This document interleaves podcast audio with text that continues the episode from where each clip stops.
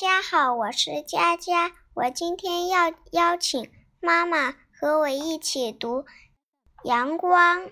阳光像金子，洒遍田野、高山和小河。田里的禾苗因为有了阳光，更绿了。山上的小树因为有了阳光，更高了。河面闪着阳光，小河就像长长的锦缎了。早晨，我拉开窗帘，阳光就跳进了我的家。谁也捉不住阳光，阳光是大家的。阳光像金子，阳光比金子更宝贵。我们的录音完了，谢谢大家。